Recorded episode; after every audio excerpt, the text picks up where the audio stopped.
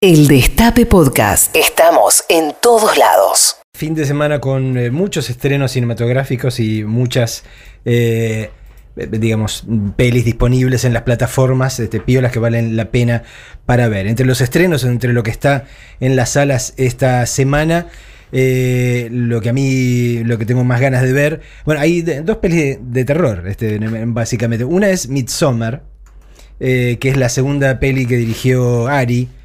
No, Ari Jalad no, Ari, Ari Aster, Sí. este, que es... A mí me da miedo las películas de terror. Uy, entonces, Está esta- bien, estas, entonces. estas no vayas, digo, Sí. este, porque las que hace este, No, no, este tu, no tocayo Es el de Hereditary. es el de, claro, en la peli que acá se conoció como El legado del diablo, este que es una peli de terror este, me- muy, muy buena, ¿no? Eh, y esta lo que cuenta es la historia de una chica este, norteamericana que después de sufrir una, tragedia personal decide, tratando de, de airearse, de olvidarse, hacer un viaje a, a- Suecia este, con, con unos eh, amigos, este, uno de ellos es de ascendencia sueca, para participar en unas ceremonias este, eh, medio paganas este, que, que aparentemente tienen eh, lugar cada 90 años.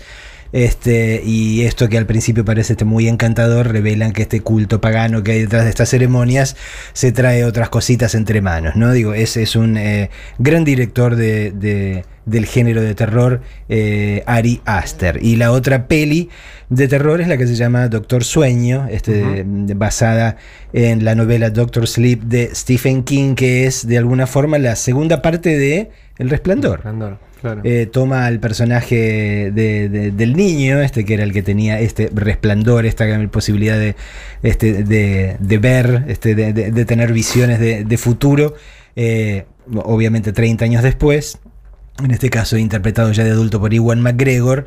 eh, y obviamente lo que ocurre eh, implica una vuelta a aquel hotel, eh, eh, tal, el Overlook tan paradigmático que nos dejó tan grabado Stanley Kubrick en su versión de, de la novela. ¿no? Esta es una, una, una versión que King detestó particularmente, pero, pero que para nosotros sigue siendo un clásico del cine de terror. Después- ¿Ustedes ven películas de terror? Perdón, porque me, me siento claro. el único Obvio. que. ¿Sí?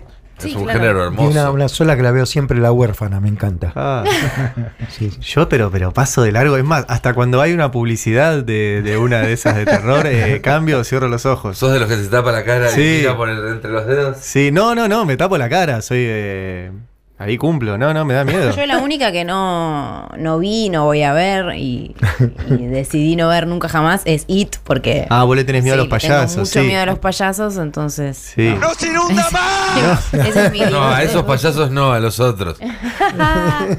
Bueno, son Eh, más valientes que yo. Eh, lo vamos a llevar un día, lo vamos a casar a Ari. ¿no?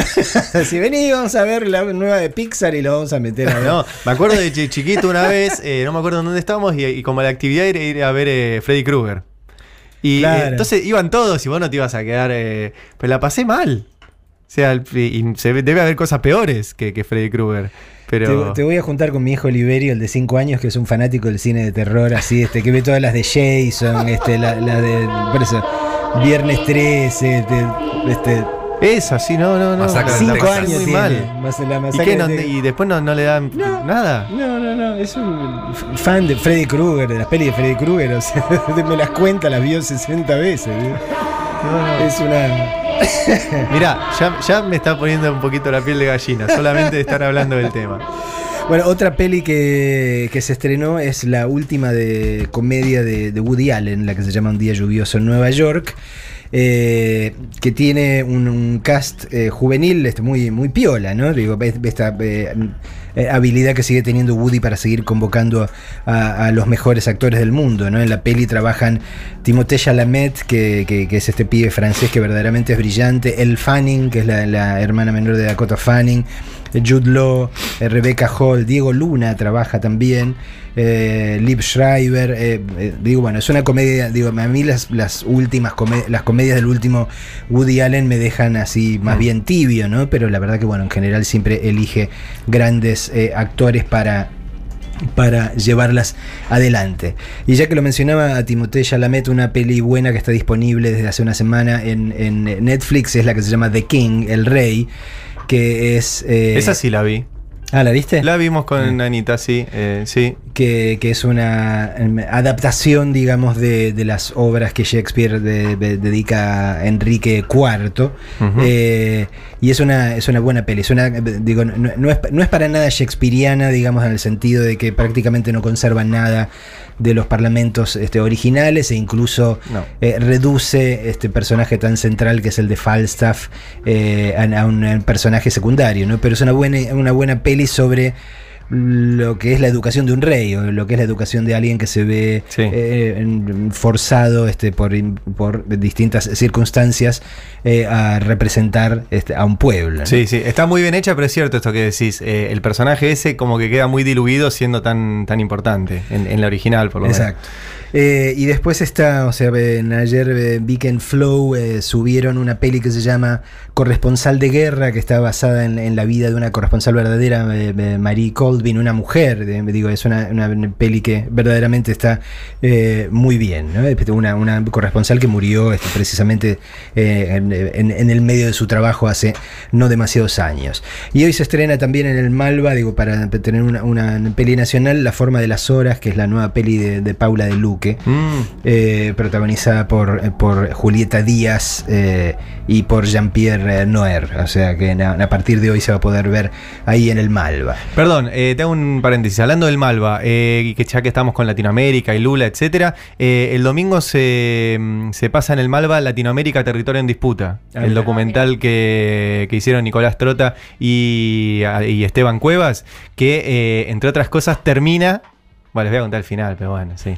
Eh, no, bueno, ¿Hay está spoiler de un documental? Claro. Y sí, la- eh, em, sí, creo que ya lo conté cuando fue el estreno. O sea, ellos lograron entrevistar a Lula eh, detenido. Hay varias entrevistas con Lula. Una de hace poquito, hará un mes, con Lula detenido. La verdad que está muy bueno para lo que se viene, el documental. Esto: Latinoamérica es un territorio en disputa.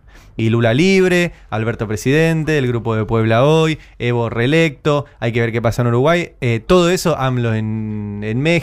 Bueno, todo eso está reflejado ahí y me hiciste acordar. Se, se pasa este mm, el domingo a las 6 de la tarde en el Malva Latinoamérica, territorio en disputa.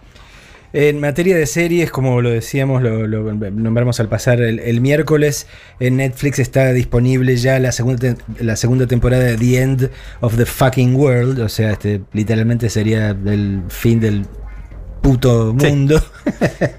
Eh, que es una, comedia muy oscura, este, inglesa, eh, que tiene que ver con, eh, con dos adolescentes que fugan de sus circunstancias originales. Este, una chica es una adolescente absolutamente rebelde y el problema es que el pibe está convencido él mismo de que es un psicópata este, y- y- y es básicamente él quien cuenta el, el punto de vista al partir del cual uno le entra a la historia. Es una- Bonnie, Bonnie and Clyde Centennials o Claro, Millennials. claro, totalmente.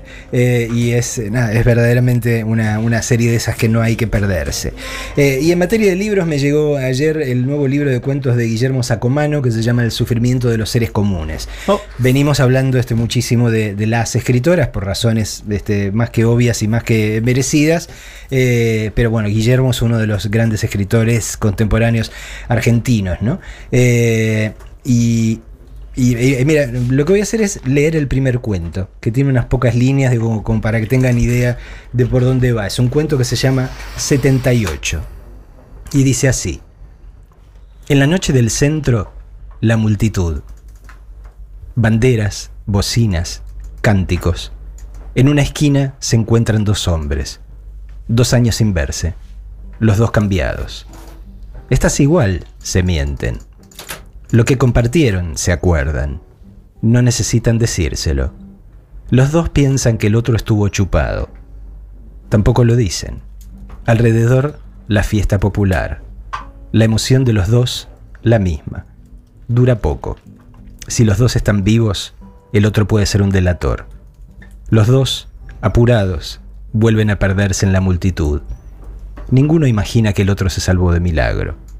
Los dos, ahora, cada uno por su lado, se dan vuelta para ver si el otro lo sigue. El Destape Podcast. Estamos en todos lados. El Destape Podcast.